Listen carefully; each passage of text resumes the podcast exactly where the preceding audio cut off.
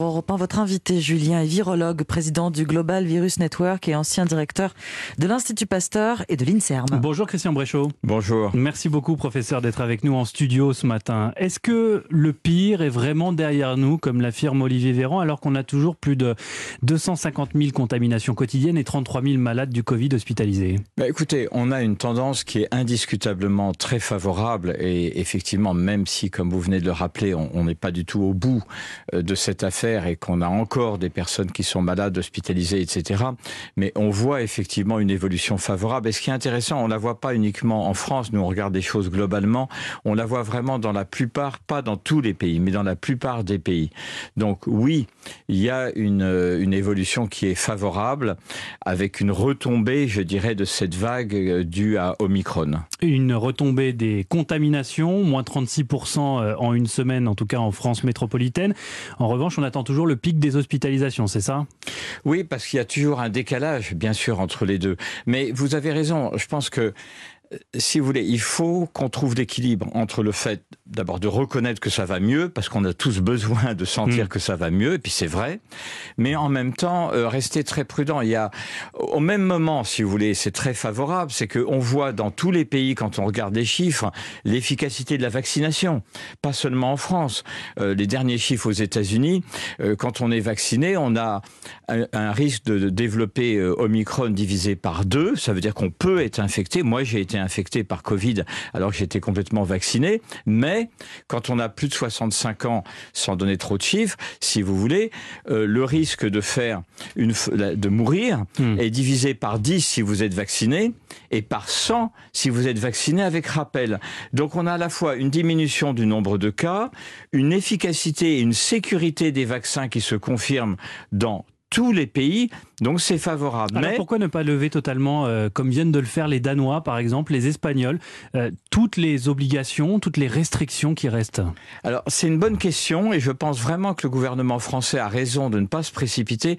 Si vous voulez, je crois qu'il faut qu'on arrête de faire des yo-yo où on passe par des phases de restrictions importantes, et puis on en a tous assez complètement, et on passe après par des phases où on arrête tout, on laisse aller, et puis Personne ne peut dire s'il y aura des nouvelles vagues ou pas. Il faut être honnête. On a le droit d'espérer qu'il n'y en ait plus. On a le droit d'espérer que s'il y en a, elles soient de plus en plus atténuées. Mais personne ne peut avoir cette certitude.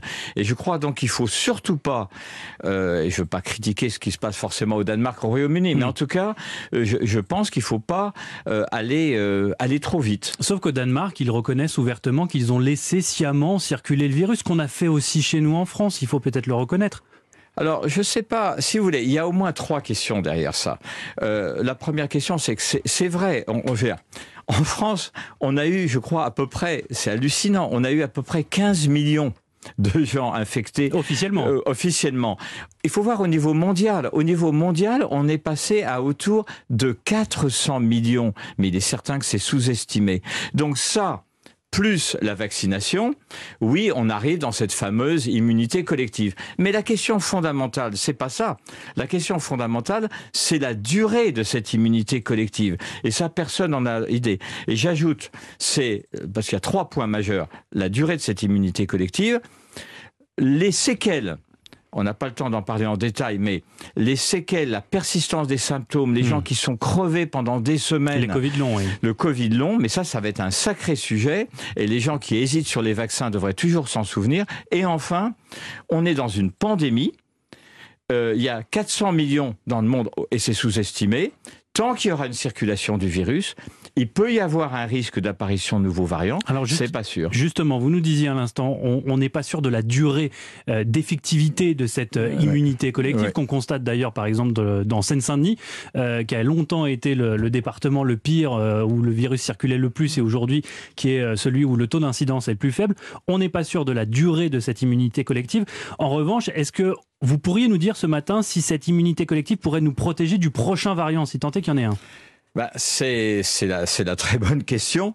Je dirais que c'est très probable, mais personne ne peut euh, l'affirmer. Et si vous voulez, il faut.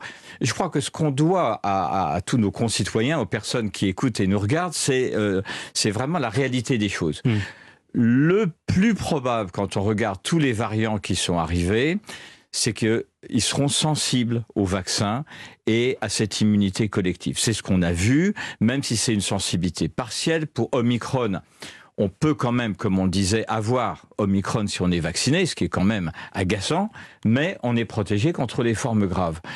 Logiquement, ce sera la même chose pour d'autres vagues, mais vous savez, euh, la situation est différente, mais il faut quand même le mentionner. La semaine dernière, on a vu un variant du virus du sida en Hollande qui s'est révélé très sévère. Hmm. Ça ne veut pas du tout dire, je suis pas en train de dire que ce sera pareil pour euh, Covid, hein, pas du tout. Mais ce que ça veut dire, c'est que le mot-clé, c'est être préparé. Arrêter des phases où on restreint tout, et puis après, on ouvre les vannes, et puis après, on s'en reprend une, mais être préparé. Dernière question, enfin l'une des dernières questions, professeur Christian Bréchot. Euh, les enfants, est-ce qu'il faut les vacciner? Euh, On est très en retard en France sur les 5-11 ans. Seulement 4%, c'est les toutes dernières données des 5-11 ans sont vaccinés, alors que à l'étranger, 54% en Espagne, 47% au Danemark. Est-ce que ce matin, vous dites à tous les parents qui hésitent, euh, allez-y? Alors je leur dis allez-y et je leur dis euh, à deux niveaux.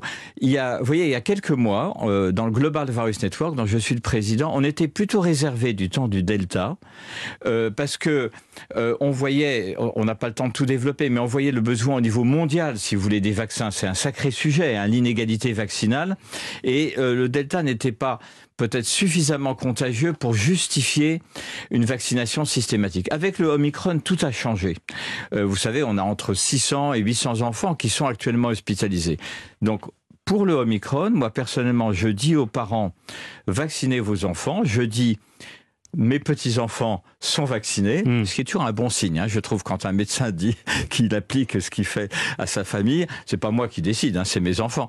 Mais euh, mes petits-enfants sont vaccinés sincèrement, je comprends très très bien l'hésitation, mais vraiment, parce que je la ressens. Mais à l'arrivée, sur bénéfice-risque, oui, je pense qu'il faut le faire. Merci beaucoup, professeur Christian Bréchaud, d'avoir répondu à nos questions ce matin. Je rappelle que vous êtes euh, virologue et président du Global Virus euh, Network. Très bonne journée à vous et, à très bientôt sur Europe 1. Merci beaucoup.